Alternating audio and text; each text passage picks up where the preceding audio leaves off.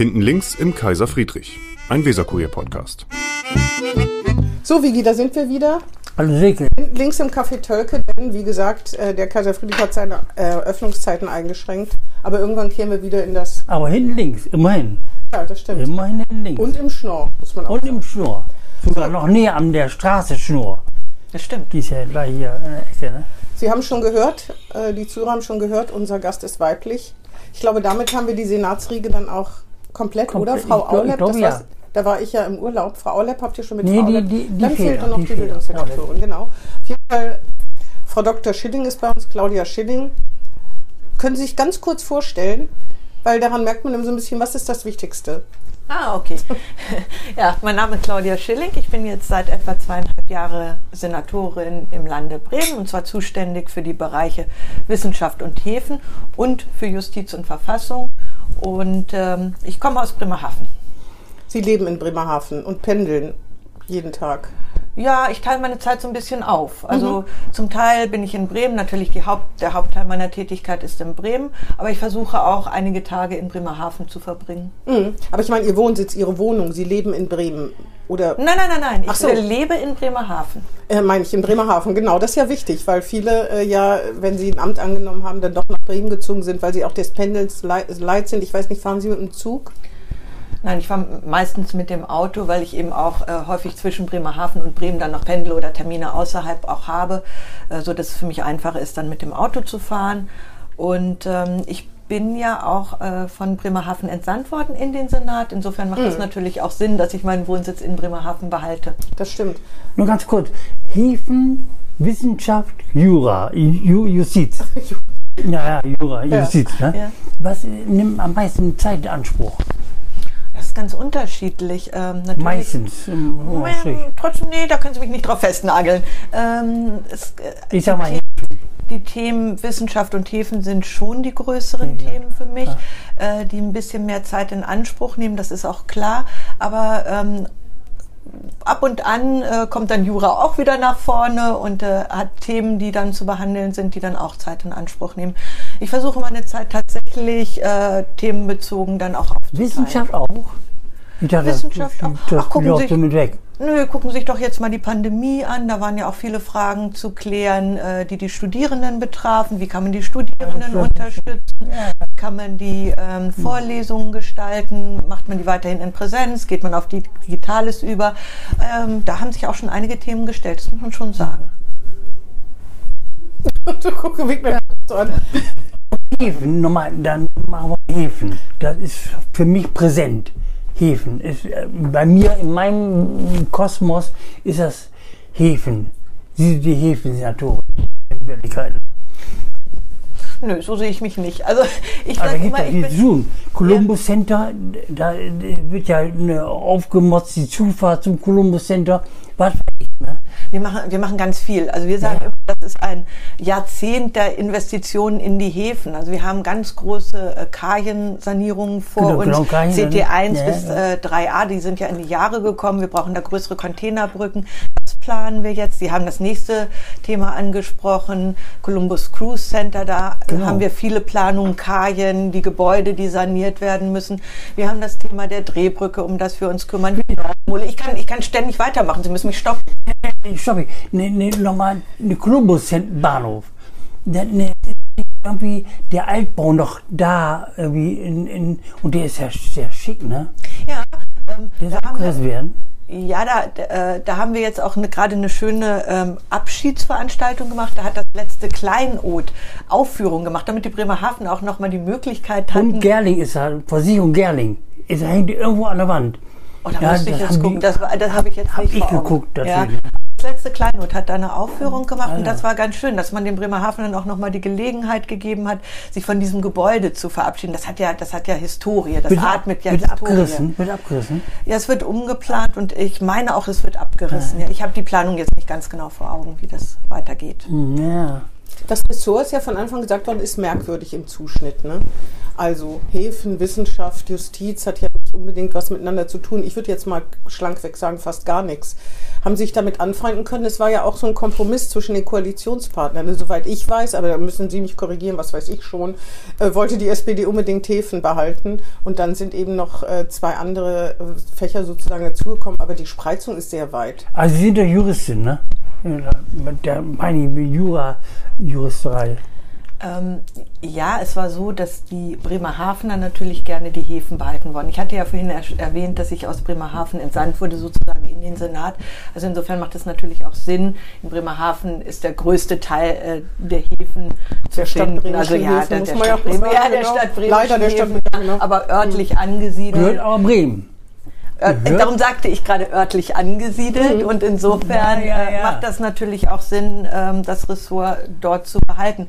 Und ja, es ist neu zusammengeschnitten worden, aber ich finde schon, dass es ähm, übereinst äh, oder äh, zusammenspielt Wissenschaft und Häfen, wenn man sich die Themen anguckt. Mein Beispiel ist immer, wenn man sich das Wasserstoffprojekt in Bremerhaven anguckt, da arbeiten Häfen und Wissenschaft ganz eng zusammen. Ähm, für uns äh, merken wir, dass es durchaus äh, Übereinstimmungen gibt zwischen den Ressorts, dass die ganz gut zusammenwachsen. Klar, hätte man es auch anders zusammenschneiden können, das ist auch kein Geheimnis.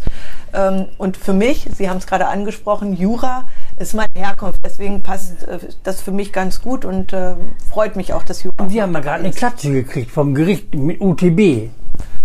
Ja, das, Bremerhaven. das, Nicht das, Sie persönlich. Nicht ich Nein, nein, nein, nein, nicht persönlich. Nein, nein. Nein, äh, da, Das so lange nicht. bin ich auch noch nicht dabei. Aber ähm, äh, für mich als Jurist ist das was ganz Normales. Äh, Gerichte entscheiden, mal gewinnt man, mal verliert man. Für mich ist viel wichtiger, wie gehen wir jetzt damit um? Äh, Wie stellen wir uns da auf? Ist der UTB Urteilen? eigentlich gestorben damit? damit? Ich sehe das äh, nicht so. Wir haben auch die Nichtzulassungsbeschwerde eingelegt, aber auch aus anderen so. Gründen, weil wir der Meinung sind, dass die Begründung des ähm, OVG so nicht trägt. Die ist davon ausgegangen, dass äh, die Planung funktionslos ist, weil die ähm, Finanzierbarkeit nicht sichergestellt ist und äh, weil der Senat sich nicht zur Realisierung bekannt hat. Das sehen wir anders. Das sehen wir definitiv anders. Deswegen ähm, haben wir die Auffassung vertreten, dass das Urteil angefochten werden muss. Den Weg beschreiten wir. Aber nichtsdestotrotz wissen wir ja auch, dass Gerichtsverfahren länger dauern können. können, können.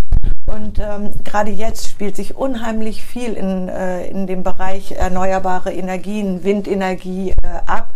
Und wir sind der Auffassung, Bremerhaven muss sich daran beteiligen. Und deswegen gehen wir gleichzeitig einen zweiten Weg. Wir ähm, haben eine Auftrag gegeben für dieses Gebiet Luneplatte, was ein Gewerbegebiet, Ja, großes, ja, ja, großes groß, riesig, Gewerbegebiet riesig. Und in kein Bremerhaven. Mensch ist da, ne? Genau, und deswegen gucken wir uns an. Wir sagen, ähm, wir gehen an die Unternehmen heran, gucken, welche Unternehmen könnte man dafür akquirieren, wer möchte sich da ansiedeln. Und dann in einem zweiten Schritt zu fragen, ja, welche Infrastruktur braucht ihr denn dafür? Und von da aus ausgehend würden so, wir dann ja. weiter planen. Genau, also wir gehen den Weg so rum, zu sagen, da kommen Unternehmen, hoffentlich, und guckt euch mal an, Unternehmen sagt uns, was braucht ihr da? Was braucht ihr an Infrastruktur? Was braucht ihr an seeseitigem Zugang? Was braucht ihr an Bahnanbindung? Was braucht ihr an Lkw-Anbindung? An Hafenanbindung. An Hafenanbindung. Zum Beispiel. Genau. Und von da aus würden wir dann weiter planen. Das ist jetzt also diese Zweigleisigkeit. Einmal gehen wir in die Nichtzulassungsbeschwerde, aber zum anderen planen wir auch gleichzeitig ist ja das weiter. Gewerbegebiet das, was früher vom Flughafen Bremerhaven, das ist das Genau, wo, wo, wo, wo ja auch geplant war, dass Green E- Economy sich an. Genau. Genau das ist das. Und der Flughafen, der wird jetzt auch schon äh, wieder genutzt. Da ist unter anderem das IWIS, das ähm, Windenergieinstitut, nenne ich es mal.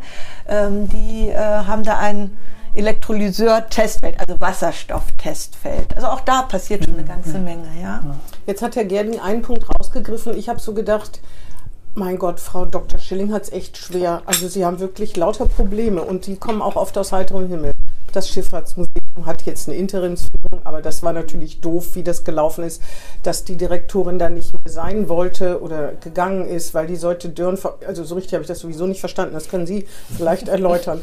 Dann ist, äh, dann ist die Drehbrücke im Hafen kaputt gegangen. Dann, ähm, ich weiß gar nicht, was habe ich mir noch alles gesagt. Der Flughafen, geht es natürlich nicht gut. Die Pandemie hat gerade Ihren Bereich natürlich auch getroffen. Die Häfen, die BLG, was habe ich hier noch? Die Lloydwerft ist natürlich auch ein Problem. Die haben die Generalstaatsanwaltschaft hat Nachfolger, da haben sie mit dem Personalrat Probleme oder der mit Ihnen oder weiß der Geier was. Jetzt habe ich so gedacht, oh Gott, oh Gott, die Uni, die Jacobs University, da, da hat sich ja jetzt was getan, aber nichtsdestotrotz das tut mir wirklich richtig leid. Ich weiß gar nicht, wie Sie das sehen. Ich habe auch gesehen, Sie haben natürlich auch rote Bänder durchschnitten, den neuen Containerbau im, in der JVA, die Drehbrücke, da ist ja auch was passiert. Die Kaje 66 ist eröffnet worden. Also ich habe schon auch versucht, das Positive zu sehen. Aber trotzdem, eigentlich ist Ihr Bereich im Moment natürlich auch pandemiebedingt, aber ein riesiges Problemfeld. Oder sehen Sie das nicht so? Und wie lebt man damit? Ach, man lebt damit ganz gut, weil Probleme geben ja auch immer die Möglichkeit, Lösungen zu entwickeln. Also wenn wir uns zum Beispiel das DSM angucken, das ist ja mit dem Schifffahrtsmuseum. Das Schifffahrts, Entschuldigung, ja, hätte ich auch so sagen, für mich ist Ja, es schon so normal. Ja, ja, klar, Genau, klar. also das. Deutsche Schifffahrtsmuseum. Ähm, ich- bin eingestiegen, das ist für mich auch noch so genau vor Augen. Ich habe angefangen und die Sorte deren ging unter. Ich hoffe, da gibt es keinen Zusammenhang. Aber, Bestimmt. aber das war für mich so der, der Anfang. Und ähm, dann haben wir uns angeguckt, ausgehend von dem Untergang der Säutendern, welche Herausforderungen gibt es in dem Museum? Warum ist die Säutendern überhaupt untergegangen? Und wenn man dann so einen äh, Stein ins Wasser wirft, dann gibt es Wellen. Und, ähm, und äh, das hat uns auch die Gelegenheit gegeben, eben bestimmte Problemfragen anzugehen. Ähm, es hat sich herausgestellt, dass, ähm, äh, jetzt muss ich wieder ein bisschen ausholen, ähm, das äh, Deutsche Schifffahrtsmuseum ist ein äh, Leibniz-Institut, ein Leibniz-Museum, Ist ein auf das Geld genau, das ist Geld genau, das ist eine Bund-Länder-Finanzierung. Ich vereinfache das jetzt mal. Und es hat sich herausgestellt, dass ähm, der Zuwendungsgeber, das ist der Bund, äh, gesagt hat, na, äh, die Museumsschiffe, da sind wir eigentlich gar nicht in den Finanzierungsfragen betroffen. Und dann sieht man, okay, da ist eine Finanzierungslücke. Dann haben wir uns als Stifter, das ist einmal Land Bremen und Stadt Bremerhaven zusammengesetzt und haben gesagt, ja, wie können wir dieses Problem lösen? Okay, dann müssen wir eben Gelder zur Verfügung stellen, damit die Museumsschiffe saniert und renoviert werden müssen. Ähm, wir haben uns dann äh, weiterhin angeguckt, wie ist das Museum administrativ aufgestellt, wie können wir es besser aufstellen. Und ich habe den Eindruck, da ist schon viel passiert. Und jetzt mit der Interimsgeschäftsführung habe ich auch den Eindruck, wir können jetzt wieder Frau- Frau, äh, Frau Schilling, das ist eine sagen, Namensvetterin, ja, Frau nein, Schilling, wir sind nicht verwandt, nein, nicht wir sind nicht verwandt. Ähm, ja, jetzt ist das auch ein Stück weit ein Neuanfang. Es muss eine neue Aufstellung geben, personell. Die kaufmännische Geschäftsführung ist auch gerade kurz dabei. Gibt uns aber auch die Gelegenheit, jetzt zu gucken, wo gehen wir hin? Wie wollen wir uns in Zukunft aufstellen? Es ist mir auch ganz wichtig, den Stiftungsrat mitzunehmen, auf der einen Seite, auf der anderen Seite aber auch die Mitarbeiterinnen und Mitarbeitern. Also auch Problemlagen sind doch auch immer Chancen für was Neues. Ja, man hätte es ohne diesen, ohne die Art und Weise sich vielleicht gewünscht. Ne? A, ohne dass die Säute deren weg ist. Und äh, da gab es ja auch ein Lieblingsthema von meinem Kollegen Herrn Gerling über die 45 Millionen Euro, der sich immer echauffiert. Ja, jetzt hat er. Die Zeiten sind vorbei, es ist ja jetzt auch vom Ich Tisch. sage nichts. Ich Wie nichts gesagt, dazu. nichts dazu. Also man hätte sich das anders gewünscht. Allerdings muss man ja auch ehrlich sagen, ich weiß nicht, wie es Ihnen geht. Wenn man erst im, Klima, im Auswandererhaus war, multimedial, interaktiv, dann im Klimahaus und dann geht man ins Schifffahrtsmuseum, das ist schon ein Sprung. Also man denkt, man kommt ein bisschen zurück in die 60er Jahre oder so. Ne? Ich weiß aber gar nicht, dann habe ich immer gedacht, von Frau Kleingärtner wird aber auch viel verlangt. Ne? Forschung, damit das Leibniz-Geld, wenn ich das mal so sagen darf, fließt. Und auf der anderen Seite Reattraktivierung ohne Geld, das ist Wann wird das also mithalten kann das mit den anderen beiden, ich will gar nicht Museen, sind das ja auch gar keine Museen, mit den anderen beiden Einrichtungen im Moment jedenfalls so nicht, was die Attraktivität fürs Publikum betrifft. Ne? Genau, und das sind die Baustellen, mit denen wir uns auseinandersetzen müssen. Wir haben jetzt äh, den sogenannten Scharunbau. Äh, der ist ähm, sehr renovierungs-, sanierungsbedürftig. Scharun sagt Architekten benannt. Den, der, der Ja, ist nach dem Architekten. Wir nennen es dann im Schuhbau, das eben nach dem Architekten benannt ist. Genau, das ist ein Teil des Museums, ist eigentlich der Hauptteil des Museums. Ist auch ein tolles Es ist Gebäude, ein muss man super schönes Gebäude, aber es ist eben in die Jahre gekommen und äh, da ist es jetzt unsere Aufgabe zu schauen, ähm, wie können wir dieses, äh, dieses Gebäude wieder so herstellen, dass das Museum dort wieder einziehen kann. Im Moment steht er leer. Ähm, auf der anderen Seite, Sie haben einen Punkt angesprochen, das ist Digitalisierung. Ähm, und da sind wir gerade dabei, auch äh, eine neue Professur äh, auszuschreiben für das Museum, der sich auch gerade mit dem Themengebiet weiter auseinandersetzen soll. Das ist auch ein Themenstrang, den wir ganz stark äh, vertreten. Und die Also- Professorin und der Professor, der sitzt im Schifffahrtsmuseum. Wir sind gerade dabei, einen zu besetzen. Also wir haben Im- ihn, Schul- oder sie noch nicht. Genau. Das sind äh. Kooperationsprofessuren, die einerseits an der Uni tätig sind, Ah. andererseits aber im Schifffahrtsmuseum so, tätig sind. Das ist so ein äh, gewisses Modell, was man an Er hat ja auch ein. Büro im Schifffahrtsmuseum. Hat ja auch ein Büro. Aber Digitalisierung meinen Sie nicht für die Forschung, sondern tatsächlich auch, dass die Besucher in irgendeiner Weise mehr tatsächlich eingebunden werden. Offensichtlich ist das museumspädagogisch heutzutage in Anspruch, ne? Dass Das ist die das, irgendwie ja. müssen die interaktiv sein können da Ja. und nicht nur durchgehen und sagen, oh und schön und so irgendwo auf Knöpfe drücken. Oder Genau, und da müssen jetzt Kindern. Konzepte Ja, ja, entwickelt genau. werden. Genau, ja. Aber äh, gerade mit Kindern, ähm, viele Projekte im Deutschen Schifffahrtsmuseum, das habe ich mir jetzt auch in den letzten Tagen nochmal erzählen lassen. Es laufen sehr viele Projekte und Kooperationen mit Schulen. Das finde ich eigentlich auch ganz gut, Mhm. dass man Schüler in die Museen reinholt, mit den Themen vertraut macht. Da gibt sich das Deutsche Schifffahrtsmuseum sehr viel Mühe, das Mhm. zu machen, auch jetzt unter Pandemie-Voraussetzungen, muss man wirklich sagen. Nochmal Schifffahrtsmuseum. Die, die Glasdächer von den Architekten, die sind in die Jahre gekommen, wie man sagt, in die Jahre gekommen. Das ist nicht mehr Tageslicht, das ist so ein schummriges Licht und alles ist scheiße. Der ganze Bau ist schlecht. Da sind Sie jetzt gerade im anderen Bau gelandet. Sie sind jetzt gerade Bau Ach gelandet. so, ach so, ach Sie sind schon einen Bau weitergegangen und das ist genau der Bau, äh, für den wir jetzt die Gelder ähm, fokussieren, weil in diesem Teil soll später für die Evaluierung, also das Museum muss äh, öfter evaluiert so. werden, um in der Leibniz-Gemeinschaft zu bleiben. Äh, Für die Evaluierung wird die Dauerausstellung im Bangertbau geplant, Wie heißt der Bangertbau? weil das auch der Architekt Ach ist. Wir, wir bleiben immer im Ja, ja, Thema, ja, das ja. ist äh, Das- der Bangertbau, genau. Und äh, der wird jetzt gerade renoviert. Da haben wir uns im Moment drauf fokussiert. Und da ist auch das Glasdach und die, die genau, das ist das Glasdach, an das Sie gerade denken, ja. wo ich sagte, scheiße. Das habe ich nicht gesagt. Hab ich gesagt. Den renovieren wir. Ähm, ich würde gerne mal auf Ihre Person zu sprechen kommen. Sie sind Juristin, Sie haben schon sehr viele Stationen gemacht und Sie haben mit Summa Cum Laude oder sind mit Summa Cum Laude, Magna Cum Laude. Ich wollte gerade sagen, Magna, Magna Cum Laude. Entschuldigung. Das ist ja das Höchste sozusagen. Nee, Summa cum ist höher. Ich Gut, muss Magna Cum. Laude ist aber auf jeden Fall auch schon was. Ne? Sie haben auch, glaube ich, Prädikatsexamen gemacht. Mhm. Ich höre immer, wer mit Jura anfängt, der sieht die Hälfte der seiner Mitstudierenden sowieso nicht mehr, weil die alle ausgesiebt werden. Das ist ein sehr hartes Studium ist. Wie schafft man das denn? Und Sie haben nicht in Bremen Jura studiert, das ja früher mal etwas anders war. Und viele sagen, ich kann es gar nicht beurteilen, aber es In war Wolfsburg. etwas leicht. In Göttingen, genau. Sie haben in Göttingen studiert, also an einer sehr alten, an einer sehr alten Alma Mater. Wie schafft man das so, durch sein Jurastudium zu kommen? Haben Sie dann wirklich nur noch studiert und gelernt oder wie war das?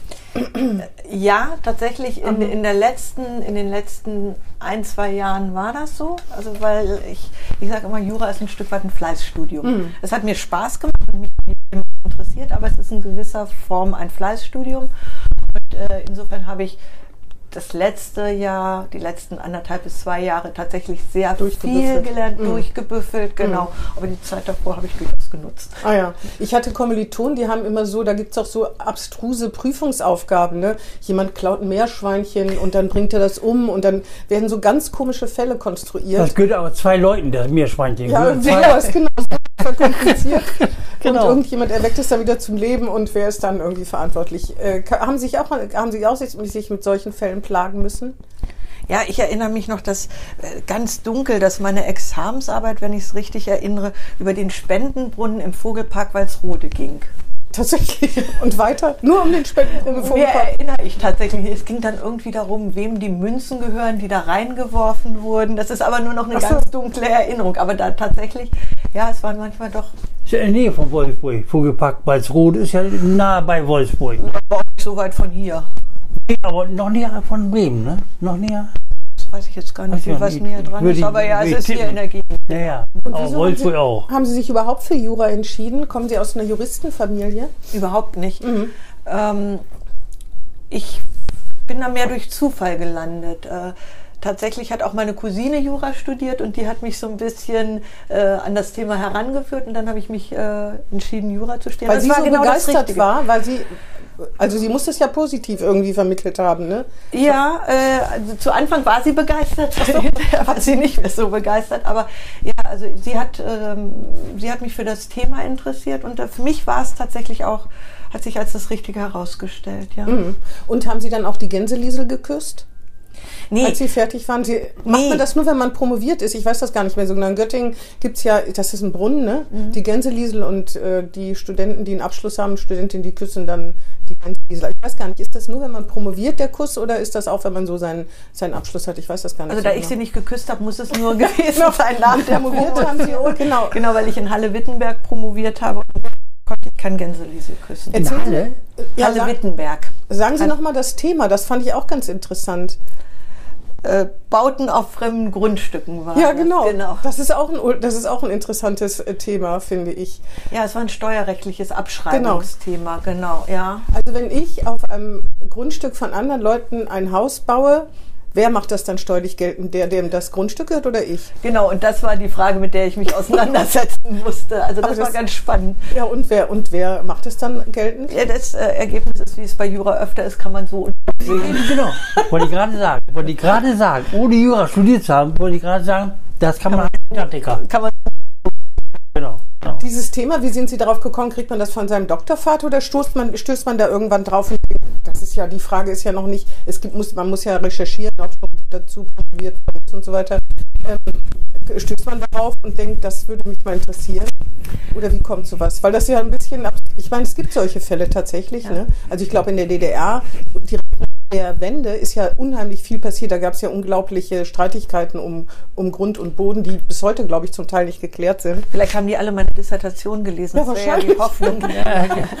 Nein, ähm, bei mir war es tatsächlich so, mir, ich hatte als Wahlfach das Steuerrecht äh, gewählt und ähm, wusste, dass ich gerne im Steuerrecht promovieren würde, aber das Thema hat mir dann mein Doktorvater ah, ja. vorgegeben. Genau. Steuerrecht ist Ihr Thema. Sie auch als Rechtsanwältin, habe ich mir aufgeschrieben, da waren Sie zuständig für Steuerrecht, Zivilrecht. Dann waren noch zwei. Gesellschaftsrecht. Gesellschaftsrecht, das. Mhm. genau. Das heißt, kann ich davon ausgehen, Sie könnten, Sie machen Ihre Steuererklärung selbst? Im Leben nicht. ich dachte, wenn man sich in diesem Fach so auskennt, ich meine, gut, das ist noch was anderes als Steuerberatung, aber zumindest kennen Sie die Gesetzgebung. Die, die kenne ich, aber äh, meine Steuer gebe ich doch lieber an einen Steuerberater, der sich in den Einzelheiten dann nochmal genauer auskennt. So viel Spaß macht das, macht nee. das ja auch nicht. Als Rechtsanwältin tätig und 2004, da waren Sie aber schon Richterin, sind Sie in die SPD eingetreten. Wieso 2004 in die SPD, als Sie Richterin in Bremen waren? Das war tatsächlich äh, über Kontakte, die ich äh, zu SPD-Mitgliedern wieder neu gewonnen hatte. Ich kam ja 1999, äh, habe ich gerade re rekapituliert, nach Bremerhaven, habe mich da erstmal eingefunden, ähm, war immer schon ähm, ja, SPD-affin, will ich es mhm. mal nennen. Und ähm, die Entscheidung war jetzt nicht, hatte, hatte keinen Grund, dass es 2004 sein musste, sondern das war über die Kontakte, die ich dann zu Genossinnen und Genossen ähm, hatte und dass ich mich dann entschieden habe, dann auch in die SPD einzutreten. Ketzer würden ja sagen, das haben Sie gemacht, damit Sie eine bessere Karriere als Richterin in Bremen haben. Das Parteibuch kann da nicht schaden. Also bei den, bei den Richterinnen und Richtern würde ich das gar nicht so sehen. Also mhm. dass, dass äh, Richterposten äh, nach Parteibuch besetzt werden, wäre mhm.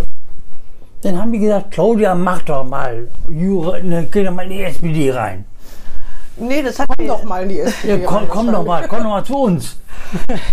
ich glaube, diese Aufforderung hatte ich gar nicht so, sondern das war wirklich ja, dann so, so ein Wunsch, wo ich ergeben. gesagt habe, das hat sich ergeben, genau. Mhm. Mhm. Also, ich dachte, die sagen dann, Mensch, komm her, Claudia, mach doch mal, komm mal zu uns.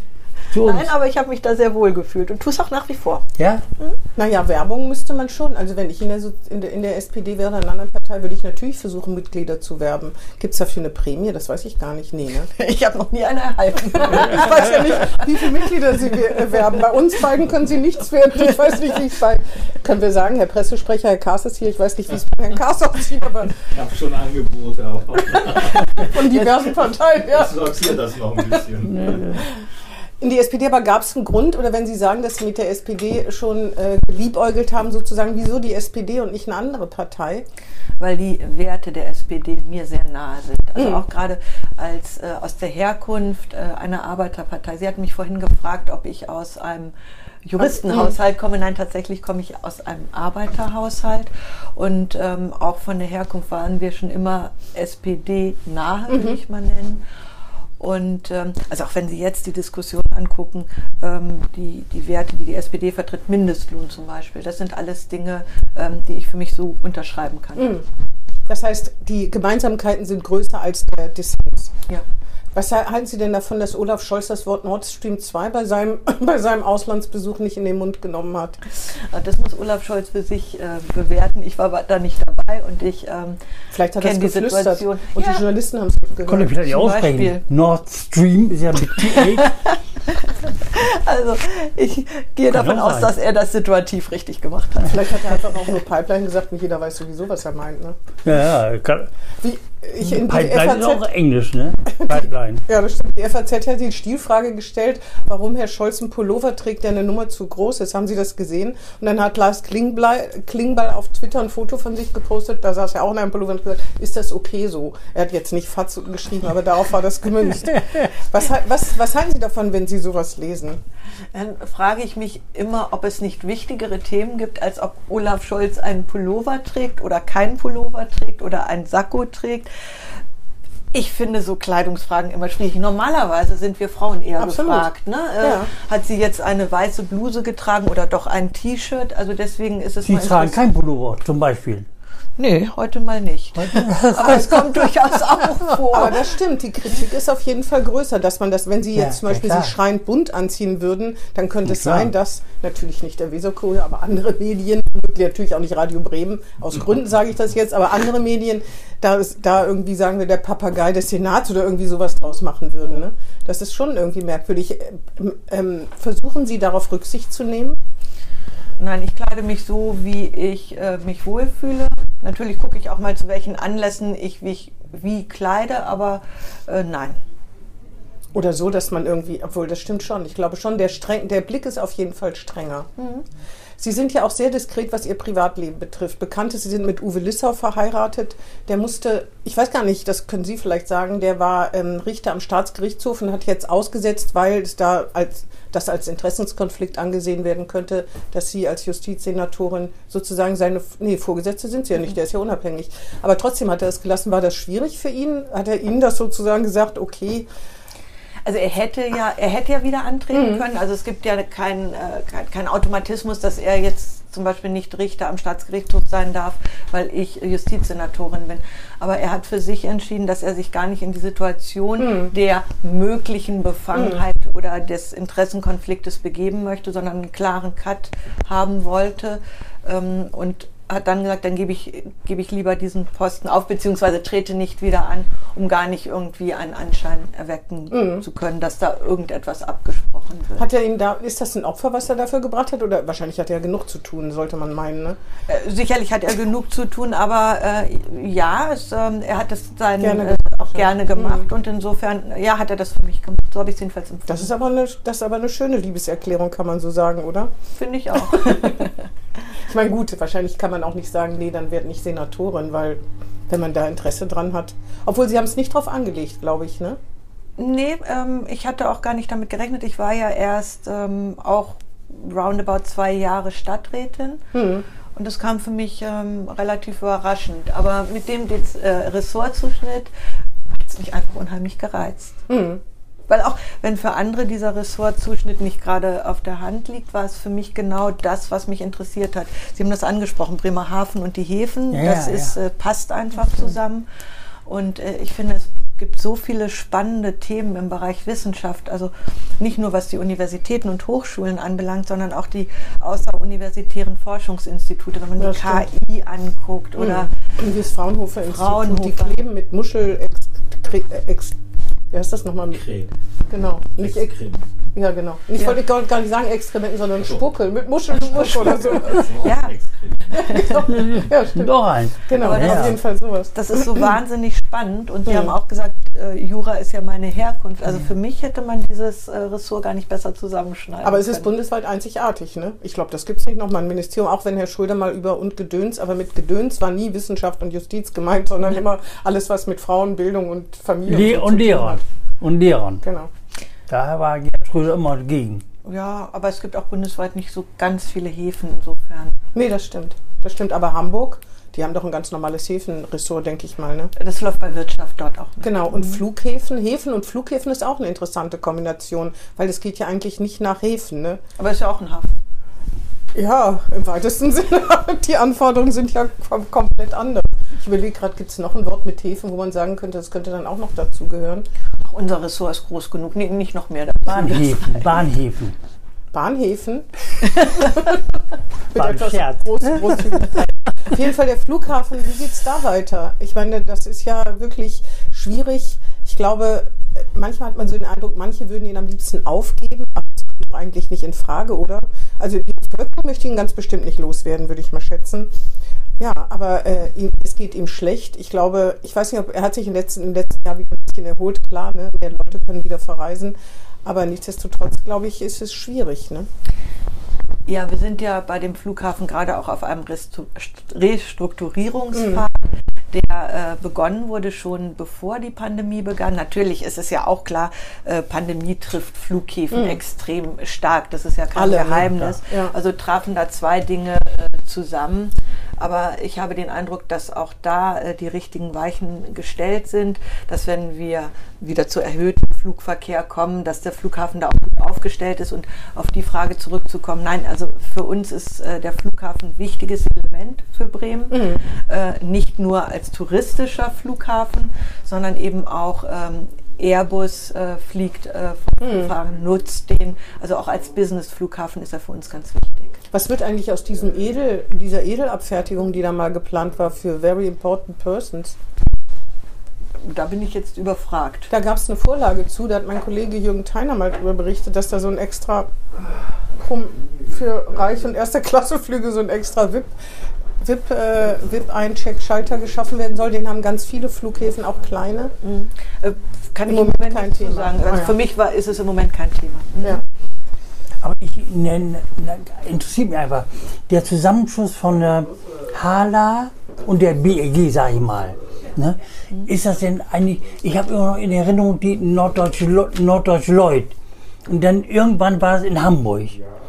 Und dann äh, war das, ist es nicht ähnlich. Äh, Also die Deutsche Bucht AG, sag ich mal. Ja, ich, ich, ich, ich ziehe das jetzt tatsächlich mal ein bisschen zurück. Also Hala, nicht BLG, nicht damit da ein falscher Ja, genau, ja. reinkommt, sondern Hala Eurogate äh, sind, im Moment, ja, ja. sind im Moment die Wobei Partner. wie zu BLG gehört. Ne? Ja, aber Ja, trotzdem ja, ist, ist das ja nochmal. Äh, Hamburg und etwas Bremen, anderes. sag ich mal. Im Hafen. Ja, aber es soll nicht alles fusioniert werden, deswegen betone ich das Ja, so, ja, sondern klar. es sprechen im Moment Hala und Eurogate miteinander und tatsächlich ähm, laufen die Gespräche noch. Ähm, Sind Sie dafür? ich bin dafür, in dem Rahmen erstmal über die, Ges die Gespräche zu führen, weil ich glaube, dass wir da sehr viele Synergieeffekte heben können. Ja, ja, ja. Eben diese Konkurrenzsituation, jetzt nehme ich auch mal Hamburg-Bremen aufzulösen. Ähm, Und es gibt ja natürlich auch weitere Synergieeffekte, wenn, wenn Unternehmen fusionieren, was zum Beispiel Verwaltung anbelangt, wo, äh, Klar, IT klar. anbelangt. Ich glaube, das ähm, wäre gut, wenn wir uns da Hamburg und Bremen gemeinsam stark Nicht der aufstellen. Sitz, der in Hamburg ist. Wie beim Norddeutschen Lloyd, ne? Genau, und Das deswegen, ist so ein bisschen deswegen begleiten wir als tricky. Politik ja auch die Gespräche und haben von Anfang an gesagt, was für uns ganz, ganz wichtig ist, dass Hamburg und Bremen auf Augenhöhe verhandeln. Also dass es eben nicht so ist, äh, dass Hamburg stark ist oder Bremen stark ist, sondern dass wir beide Oder auf Hamburg, Augenhöhe, ja. genau, beide auf Augenhöhe äh, miteinander sprechen. Und das äh, ist auch eine Forderung, die wir sehr äh, äh, schnell und sehr früh aufgestellt haben als Politik, weil grundsätzlich ist es ja so, erstmal sind es die Unternehmen, die darüber verhandeln müssen. klar. Wir begleiten das im Die Prinzip. BEG, sprich Halle, ist ja Bremen, sag ich mal, letztendlich. Ja, aber nichtsdestotrotz ist es ja noch was anderes, als ob Politik handelt oder die Unternehmensebene Natürlich, handelt. natürlich, Äh, insofern begleiten wir das als Politik und das war eine klare Forderung, die wir seitens des Senats schon immer aufgestellt haben, dass wir gesagt haben, wenn es zu einer Fusion kommt, dann muss es aber so sein, dass wir einen Unternehmenssitz in Hamburg und mindestens in Bremen haben, Hm. äh, dass wir auf Augenhöhe verhandeln. Und äh, das ist etwas, und das muss ich sagen, was die Hamburger Politik auch sehr schnell so unterstützt hat. Also da sind wir gar nicht im Dissens. Ich wollte gerade sagen, kann man mit den Hamburgern auf Augenhöhe reden, weil die gucken ja eigentlich eher auf Bremen so ein bisschen runter. Der Hamburger schlechthin, wenn man es verallgemeinern kann. Ah, verallgemeinern ist aber schwierig. Also ist immerhin eine Metropole mit einem riesigen Hafen. Ne? Da können wir nicht so richtig mithalten, was jetzt den Hafen, die sogenannte Loco-Quote betrifft. Ja, ähm, Den Umschlag also und das, was sich daraus entwickelt. also aus unseren, aus meinen Zusammenhängen und äh, deswegen hatte ich gesagt, wir äh, sprechen ja auch mit der Hamburger Politik, also mit unseren Kollegen. Ähm, da habe ich überhaupt nicht den Eindruck. Die sind sondern- nicht arrogant oder Nein, so? absolut Ah, ja. nicht. Äh, da habe ich wirklich den Eindruck, dass wir ein sehr großes gemeinsames Verständnis haben und auch äh, sehr sachorientiert an dem Thema arbeiten. Ich habe noch eine Frage und zwar, Sie wohnen in Bremerhaven. Ich gehe mal davon aus, eigentlich ganz gern, oder? Mhm. Als Sie nach, ins Land Bremen gekommen bin, sind, da war auch klar, Sie gehen nach Bremerhaven. Sie haben nicht gezaudert oder überlegt, ist es Bremen oder Bremerhaven oder Ähm, ich wusste, als ich mich beim Gericht beworben hatte, nicht, wo es hingeht, sondern ähm, wenn man als sogenannte Proberichter, Proberichterin anfängt, kann es sowohl Bremen sein als auch Bremerhaven. Mich hat man nun gleich zu Anfang nach Bremerhaven geschickt und äh, mir gefiel es da so gut, dass ich dann von mir aus gesagt habe, Leute, er nennt mich doch einfach in Bremerhaven, hier ist gut. Ah ja. Wa- Können, äh, sagen Sie mal, was Ihnen in Bremerhaven so gut gefällt. Es gibt ja, äh, nach Umfragen gibt es ja Menschen in Bremen, die noch nie in Bremerhaven waren. Ich weiß nicht. Ja, wirklich. Das ist wie in den Echt? neuen Bundesländern. Also es gibt Menschen, ich glaube, es gab mal eine Umfrage unter Lehrern, das ist ja schon ein bisschen länger her. Da war ein Teil von Lehrern, ich weiß nicht, warum man die jetzt genommen hat, war halt noch nie in Bremerhaven. Die fahren dann eben nach Norden oder irgendwie, na, die fahren ja auch nach Norden, dann fahren sie halt nach Nach. Cuxhaven. Genau, nach, Und zum Beispiel. na, eher nach Hannover. Ich fand Bremerhaven von der Struktur spannend. Erstens fand ich die Nähe zum Wasser unheimlich äh, schön. Für mich ist es immer noch so, auch, auch nach all den Jahren, wenn ich am Deich spazieren gehe, ist das für mich einmal durchatmen. Das ist für mich wie Urlaub, das ist Entspannung. Ähm, ich fand äh, die Bevölkerungsstruktur spannend. Ähm, der Bremerhaven ist ja immer sehr offen und auch sehr gerade heraus. Finde ich auch. Hems, äh, Ja, vielleicht auch ein Stück weit hemdsärmelig, stimmt. Ähm, das gefiel mir sehr gut. Und äh, tatsächlich war es auch so, dass ich mich im Umfeld des Gerichtes, also unter den Kollegen, Ah ja. sehr wohl fühlte. Das ist jetzt noch nicht so eine richtige Liebeserklärung an Bremerhaven. Der Deich schon. Das sagen ja viele, na, es gibt so viele Arbeitslose, da das Goethe, äh, Bremerhaven-Lehe ist so schwierig, das Goethe-Quartier, obwohl da hat sich ja auch wahnsinnig viel getan. Ne? Das ist die schönste Wohngegend im Land Bremen, würde ich jetzt mal behaupten. Wer ein bisschen Geld hat und auch investieren möchte, sich so ein altes Gründerzeithaus, da stehen ja wunderbare Gründerzeitgebäude. Es hat sich, also als ich 99 äh, in Bremerhaven angekommen bin, sah es auch tatsächlich noch ganz anders aus. Ähm, ich habe ich hab immer gesagt, da war es so, man stieg in ein Taxi ein und der Taxifahrer schimpfte schon über Bremerhaven, was ich schon damals nicht verstehen konnte. Aber es hat sich wahnsinnig viel entwickelt, gerade wenn man die Hafenwelten anguckt. Sie haben das vorhin auch selbst angesprochen, mit dem Klimahaus, mit dem Auswanderhaus. Und ja, ich zähle auch das Deutsche Schifffahrtsmuseum dazu. Ähm, das ist äh, touristisch wahnsinnig spannend, finde ich. Ich finde ähm, die, die, die Umgebung im Hafen, wenn man durch den Hafen, durch den Containerhafen fährt, äh, wahnsinnig Mit dem interessant. Hafenbus, das ist ganz toll, ne? Ja, mit dem Hafenbus, ja. der- Weil man so weit rein darf mit Genau, dem Bus, wo man sonst genau. gar nicht hinkommt. Ja, aber auch, auch so, wenn man durch den Hafen fährt, finde ich, ist, ist, ist äh, also das, das, das lebt große Welt. Mhm. Von da aus geht es in die große Welt. Ähm, das Goethe-Quartier, da ist auch sehr viel, übrigens auch durch private Investoren Mhm. passiert. Die, Gründ, äh, die Gründerzeitvillen werden ja teilweise schön restauriert, Mhm. richtig schön. Also deswegen äh, ist das auch eine Liebeserklärung an diesen Wandel, der in Bremerhaven tatsächlich stattfindet. Mhm. Äh, Es ist wahnsinnig spannend mitzuverfolgen und ganz viele Ansätze, die ich für gut halte. Mhm. Es gibt natürlich die gleichen Probleme wie in Bremen, die Bürger mit Leerständen und so, ne? Diese Strukturprobleme, Onlinehandel und was da. Da muss äh, tatsächlich in Bremerhaven auch noch einiges passieren, ne? Die Pandemie hat das ja auch verstärkt. Absolut. Wenn man sich anguckt, ähm, wir hatten ja den Onlinehandel schon vor der Pandemie, aber jetzt durch die Pandemie sind ja viele Menschen gar nicht mehr in die Geschäfte gegangen, konnten es ja auch nicht während des Lockdowns. Und ich glaube, da sind noch mehr, ähm, hat sich mehr in Richtung Onlinehandel ähm, bewegt. Ich habe auch keine Lösung für die Innenstadt, aber ich äh, bin der Auffassung, dass man wirklich einen ganzen Wandel, und das passiert ja in Bremerhaven auch, dass man äh, den Wandel komplett denken muss. Äh, äh, Karstadtgebäude wurde ja angekauft, weil man weiß, also so einen großen, wie nennt man das, Vollsortimenter wird man da wahrscheinlich gar nicht mehr ansiedeln können, sondern ich vermute mal, ähm, aber da sind andere wahrscheinlich sehr viel ähm, haben ein größeres Wissen als ich, was den äh, Strukturwandel in den Innenstädten anbelangt. Aber ich glaube, man muss mehr wohnen, arbeiten, einkaufen, ähm, Aufenthaltsqualität zusammenbringen. Ich glaube, mehr, mehr, mehr Leben wieder in die Innenstadt bekommen. Und äh, gerade in, in Bremerhaven haben wir auch äh, direkt äh, in der Innenstadt die Hochschule. Das heißt, wir haben Studierende, die da sind. Und gerade Studierende, junge Leute beleben ja auch eine Innenstadt. Das ist ja auch in Bremen die Hoffnung durch Genau. das Gebäude am Brill. Ne? Genau, und das, das ist in Bremerhaven ja sozusagen schon vor Ort. Ähm, und ich glaube, da äh, muss man viele Ideen entwickeln und ähm, ich glaube, da muss man auch, und das passiert auch, die Bevölkerung mit einziehen, denn ich glaube auch die Bremerhavenerinnen und Bremerhavener haben gute Ideen, was mit ihrer Innenstadt passieren kann. Ja, oder man muss ihnen auch sagen, wenn euch was daran liegt, dass wir eine Innenstadt haben, wo ihr eben doch mal schnell einkaufen könnt, dann müsst ihr auch hingehen. Das, glaube ich, machen sich viele gar nicht so richtig klar, dass es dieser Zusammenhang, der, also die Abstimmung mit den Füßen wirklich wichtig ist, dieses Buy Local zu unterstützen und wenn man es kann. Ne? Man muss es halt auch finanziell können, das darf man bei sowas immer nicht vergessen. Und da gab es ja auch schon Ideen über Gutscheine etc., das anzukurbeln, hat auch, glaube ich, wenn ich das richtig äh, mitverfolgt habe, ganz gut geklappt. Und bevor ich Herrn Gerling ins Wort falle, noch eine Frage. Ich habe noch eine Frage. Ich habe vorhin, bin ich stecken geblieben. Sie halten Ihr Privatlängen sehr bedeckt. Das ist absolut respektabel. Trotzdem würde ich gerne wissen von Ihnen, was Sie für Hobbys haben. Was machen Sie zum Ausgleich? Sie machen bestimmt, Sie joggen, oder? Nein. Also das würde ich jetzt vermuten, dass Sie Langstreckenläuferin sind oder so. Oder mal Leichtathletin waren. Weiß ich auch nicht warum. Ja, war ich während meiner Schulzeit tatsächlich Ach, mal. sehen Sie mal, wie ich das sehe.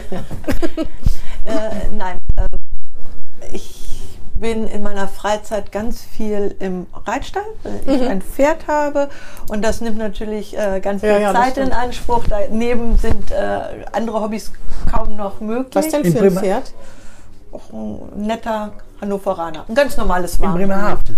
Äh, nee, das ist tatsächlich bei Bremerhaven. Bei Bremerhaven. Ein Hengst? Nein, ein Wallach? ein Und wie Wallach. heißt der? Bakari. Bacardi. Das Nein, ohne D. Nicht, nicht das das Getränk. Ich habe das, also der hieß schon so, als ich ihn bekommen habe. Ich habe ich hab das mal gegoogelt. Es soll sowas wie nobles Versprechen heißen. Oha. Das fand ich dann auch ganz schön. Ich nehme das jetzt mal so hin, dass es heißt. Äh, Stimmt, das ist ja nicht mit Reiten, Striegeln und sauber machen und so. Das ist ja wirklich ein sehr aufwendiges Hobby eigentlich. ja, also ähm, das, das ist schon so. Und äh, den Rest äh, der Freizeit ähm, verbringe ich auch mit Hundespaziergängen. Wir haben noch einen Hund. Und wenn es mal wieder geht, würde ich auch gerne mal wieder ein bisschen reisen. Verstehe. Der, äh, man kann sie also im Morgengrauen wahrscheinlich, im Morgengrauen reiten sehen durch den Nebel in der Nähe von Bremerhaven. Nee, am Morgengrauen durch den Nebel in Bremerhaven gehe ich mit dem Hund so. und abends, wenn es dunkel wird, Verstehe. gehe ich in den Reitstall. Im Abendrot sozusagen. Abendrot. Mhm. Äh, Ja, äh, bin ich dran? Ja. Ja. Dann, wo ist eigentlich die Bremerhavener Innenstadt? Ist sie am Bahnhof oder ist sie vorne bei dem, bei dem Dubai Hotel? Das ist Ich, auch noch eine Frage. ja, ne? äh, ist übrigens eine gute Frage, weil Ja. ich in der Nähe vom Bahnhof wohne. Ist für mich die Innenstadt in der Nähe des Bahnhofs. Aber tatsächlich würde ich äh, von der Entwicklung Bremerhavens es ähm, eher in. Richtung, ja, eher in Richtung äh, tatsächlich Ja. äh, Bürger, äh, Hafenwelten. Ich finde So. das Kino da, der Platz, wie heißt der Platz? Ähm, mit dem, mit dem Denkmal, ich weiß gar nicht, wie der heißt, der Herr, der da steht. Schmidt. Schmidt. Genau. Heißt Das ist die, darum habe ich der eben, Gründer Ja, Bremerhavens, Schmidt. genau. deswegen habe ich von der Bürger Ja. eben gesprochen. Ja, das wird übrigens auch vergessen, ne? Bremerhaven hat ein richtig gutes Kino, eine schöne Kunsthalle. Ja. Dann, was Ja, ich ja. ja, mein Liebling ist ja das. Morgensternmuseum. Das heißt jetzt gar nicht im Morgensternmuseum, ne? Das Historische Heim, Das Museum. Bremerhaven mit dem Fischladen. Der Fischladen ist so schön. Also ich finde das sowieso ein ganz tolles Museum, auch architektonisch mit diesen beiden Ebenen. Alle Zuhörer, die da noch nicht waren, die müssen sich das unbedingt angucken. Das ist sehr schön, das sehr, ist ein sehr ganz schön. tolles Museum. Auch aufbereitet ist es Und toll. gegenüber, wenn ich was sagen darf, wohnt Uwe Beckmeier, SPD. Ja, jetzt haben wir das auch geoutet. Ja, aber, aber tatsächlich, äh, der, der Ansatz ist richtig. Ich habe mich eben auch gerade hinterfragt. Wir vergessen natürlich durch die Hafenwelten häufig mal wieder das zu erwähnen, was Mhm. wir auch schon länger haben, wie das historische Museum, was tatsächlich auch aus meiner Sicht ganz spannend Mhm. ist. sehr schön. Die Kunsthalle ist toll, muss ja. man sagen. Wie gesagt, das Museum Ja. Theater Bremerhaven, das ist auch so. Ich glaube, dass viele Bremer immer das Theater Bremen ja auch zu Recht erwähnen. Aber das äh, Bremer, Bremerhavener Theater ist ja auch schon ausgezeichnet worden mit diversen Preisen. Und die Zugverbindung ist nicht die tollste, das muss man ja auch leider sagen. Kommt jetzt eigentlich die IC-Anbindung? Ja, ne? Nach Die so- soll jetzt kommen. ja. Genau. Dann kann man natürlich auch mit, dem- mit dem äh, äh, Zug nach Bremerhaven fahren und findet auch noch einen Zug nach einer Theatervorstellung zurück. Da ist ja nicht um 11 Uhr, äh, um 22 Uhr Schicht oder so. Sagst du. Sag ich ja. Ja, das können wir gleich mal aber- überprüfen. Wir machen das mal, Wigbert. Wir gehen mal zusammen in Bremerhaven ins Theater und dann gucken wir, wie gut das geht. Ich glaube, das klappt. geht. Bin nicht ganz sicher. Doch, danach dürfte es noch Da, klappen. danach, danach. Ja, ja, genau. Mhm. Direkt, Direkt danach. Wenn es keine Fünf-Stunden-Vorstellung ist. dann wird es genau, genau, Aber genau. dann hat man doch die Gelegenheit, haben anzugucken. Bremerhaven anzugucken oder sich ein schönes Hotelzimmer Genau. zu suchen. In dem Dubai-Verschnittshotel hier im Atlantik, das ist ganz toll. Da habe ich einmal übernachtet und habe gebeten um das Zimmer im höchsten Stock. Ganz oben kann man ja gar nicht wohnen, da sind ja Behördensitze. Ne? Die schönsten Zimmer sind sozusagen vergeben. Und mit Blick auf den Außendeich. Das ist ganz, ganz sehr, groß. sehr schön. Das ist echt toll. Ja, das kann man auch nur empfehlen, dass man das mal macht. Ein Wochenende in Bremerhaven verbringt. Genau. Da war noch gerade äh, war noch gerade das Riesenrad direkt da an den äh, an den Hafenwelten aufgebaut. Da war schon Pandemie, äh, ne, damit die auch noch ein bisschen was verdienen. Das konnte man. Der Blick ist auch sehen. abends ganz toll. Wenn Ja. man abends aus dem äh, Cell City guckt, über den Hafen guckt, die ganzen Lichter, das ist wirklich, äh, kann ich nur empfehlen. Noch Absolut. eine Frage wäre, wie kommt man aus Wolfsburg auf Bremerhaven? Das ist ja eine, Naja, mit, die- mit vielen Stationen Ich wollte dazwischen. gerade Naja, sagen, aber- ich, ich habe mich äh, erstmal angetastet. Land Bremen überhaupt. Ne? Äh, aus Wolfsburg bin ich erstmal in Göttingen gelandet und dann ähm, habe ich mir überlegt, wo mache ich mein Referendariat Ja. und da hat mich Oldenburg tatsächlich Oldenburg. sehr gereizt. Mhm. Genau. Und, Das ist ja äh, Niedersachsen. ja, da bin ich erstmal in Niedersachsen geblieben, bevor ich mich an Bremen und Bremerhaven gerobbt habe. Versucht habe. In, ähm, in, Im Land Bremen bin ich tatsächlich berufsbedingt gelandet, weil ich dann äh, mich in Bremen auf eine Richterstelle beworben in der Zeitung war das eine Richterstelle in äh, Bremen oder, oder irgendwie. Äh, ehrlich gesagt weiß ich gar nicht mehr, wie ich auf die Richterstelle kam. Ob ich gehört hatte, dass Richterstellen wieder ausgeschrieben worden sind. Hätte ja noch kann in Sachsen-Anhalt sein können oder in, in Thüringen oder Ja gut, das war, äh, also für mich lag Bremen irgendwie näher als Thüringen oder Sachsen-Anhalt, weil ich ja in Oldenburg Ja, ja, war, genau. klar. Mhm. Ja, meine Fragen habe ich alle, bin ich Ja, alle ich losgeworden. Dann sage ich herzlichen Dank erstmal, Frau Dr. Haben. Sie, wollen Sie noch irgendwas unseren Zuhörern mitgeben? Nö, ich glaube, ich habe alles mitgegeben, was ich Ihnen mitgeben kann. Sehr gut. Ja, dann sage ich Vielen herzlichen Dank. Dank. Ja, Gerne. sage ich vielen Dank und dir, dir Tschüss, auch. Vicky. Das war Hinten links im Kaiser Friedrich, ein Weserkurier-Podcast.